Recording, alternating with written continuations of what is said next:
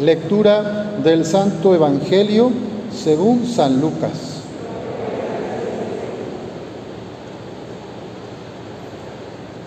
En aquel tiempo caminaba con Jesús una gran muchedumbre y él, volviéndose a sus discípulos, les dijo, si alguno quiere seguirme y no me prefiere a su padre y a su madre, a su esposa y a sus hijos, a sus hermanos y a sus hermanas, más aún a sí mismo, no puede ser mi discípulo. Y el que no carga con su cruz y me sigue, no puede ser mi discípulo. Porque, ¿quién de ustedes, si quiere construir una torre, no se pone primero a calcular el costo para ver si tiene con qué terminarla? No sea que después de haber echado los cimientos, no pueda acabarla y todos los que se enteren comiencen a burlarse de él, diciendo, este hombre comenzó a construir y no pudo terminar. ¿O qué rey que va a combatir a otro rey no se pone primero a considerar si será capaz de salir con diez mil soldados al encuentro del que viene contra él con veinte mil? Porque si no, cuando el otro esté aún lejos, le enviará una embajada para proponerle las condiciones de paz. Así pues, cualquiera de ustedes que no renuncie a todos sus bienes, no puede ser mi discípulo. Palabra del Señor. Gloria a ti, Señor Jesús. Pueden tomar asiento.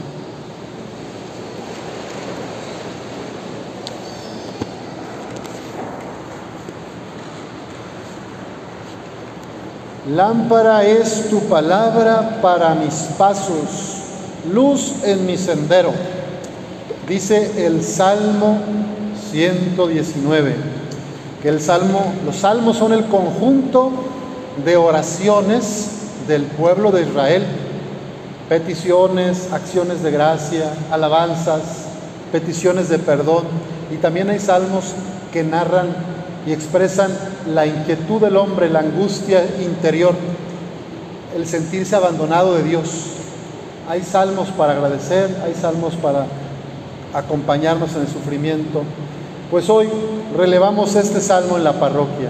Iniciando el mes de la Biblia, decimos, lámpara es tu palabra para mis pasos, luz en mi sendero. Quien camina en Cristo camina en la luz de la verdad, de la paz, de la compasión, de la justicia. Quien está lejos de Cristo, ¿dónde caminará? En la oscuridad, en la mentira, en la tristeza, en, en el dominio y la opresión, en la esclavitud. Con Cristo somos libres verdaderamente. Y esta palabra que hoy hemos escuchado nos dice, que lo primero es Jesús y el proyecto del Padre, que es el reino de Dios. Si ponemos algo antes que eso, que el reino de Dios, que Cristo y el Padre, nos podemos perder.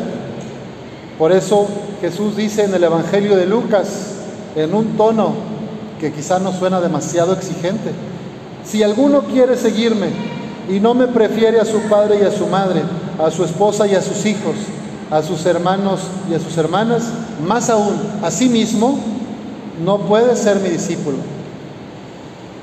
Hay que tener mucho cuidado. Preferir no significa que tenga que excluir a la familia. Preferir es poner en el centro a Cristo en mi vida y estando Dios al centro y el reino del Padre, todo lo demás se ordena mis relaciones con mi esposa, mi esposo, mis hijos, mis hermanos, mis amigos, tiene un lugar y entonces la vida adquiere verdadero sentido. Cuando Jesús al final de la palabra dice, el que no renuncia a todos sus bienes no puede ser mi discípulo, nos está diciendo, y ya les decía a sus discípulos, fíjate si no hay algo en tu vida que te tiene atado, que te tiene amarrada. Fíjate si no hay alguna relación personal, alguna riqueza, algún bien terrenal, material, si no es la fama, el, el reconocimiento, lo que mueve tu vida. Pregúntate si eres verdaderamente libre o si eres codependiente de una persona o de un espacio laboral, de un puesto de trabajo. ¿Dónde pones tu felicidad? ¿A qué le dedicas más tiempo de tu día? Si pones más tiempo a la familia y te olvidas del prójimo y de Dios, cuidado. Si pones mucho tiempo en el prójimo y te olvidas de tu familia y de Dios, cuidado. Si pones mucho tiempo a Dios, pero te olvidas de tu familia y del prójimo, cuidado. Hay que poner a Dios en el centro, Cristo al centro, y Él nos va a dar la luz para poder tener relaciones fraternas, solidarias, compasivas y tener misericordia para los demás. Por eso nos dice la palabra en el Salmo de hoy, llénanos de tu amor por la mañana y júbilo será la vida toda. Si en la mañana usted ofrece un momento de oración y encomienda su día a Dios y le dice, ayúdame Señor a vivir este día, toda tu vida será alegría. Hasta las cosas duras las enfrentarás mejor, porque estás parado en la roca, que es Cristo, y en su palabra, que es luz para nuestros pasos. Pero si yo me paro en mis seguridades, en mi riqueza, en el coche que tengo, en la influencia política que llevo acá o en el poder temporal, tarde o temprano se va a acabar. Y nos puede pasar como el ejemplo que pone Jesús en el Evangelio de aquel que quería hacer una torre, pero tiene que calcular antes lo que implica, porque si no se va a quedar con una media torre o los puros cimientos. Lo más importante para nosotros los cristianos es el seguimiento de Jesús. Desde el seguimiento todo lo demás adquiere su dimensión verdadera. Las relaciones familiares, las relaciones en el trabajo, la felicidad de hacer deporte, de contemplar la naturaleza, la creación. Preferir a Dios nos va a hacer verdaderamente felices, porque lo temporal se acaba. El dinero, el éxito, el prestigio, el sexo y la tranquilidad a toda costa se va a terminar. Me puedo preguntar, ¿cuál es mi ídolo privado? ¿Cuál es ese ídolo al que yo pongo en el centro y desplazo a Dios? San Ignacio de Loyola nos invita a pedir la gracia al Espíritu Santo para que nos haga ver cuáles son mis afectos desordenados, cuáles son mis apegos, personas, cosas, vicios que me alejan de Dios y de la comunidad. Pidámosle a nuestra Madre Santísima de Guadalupe que nos ayude a reconocer que me tiene atado, atada, y no me deja ser plenamente feliz haciendo felices a los demás. Llevar la cruz es estar dispuestos a sufrir las reacciones, las condenas y el rechazo de nuestra misma comunidad por seguir a Jesús. A veces los mismos amigos te van a criticar. ¿Para qué andas de catequista?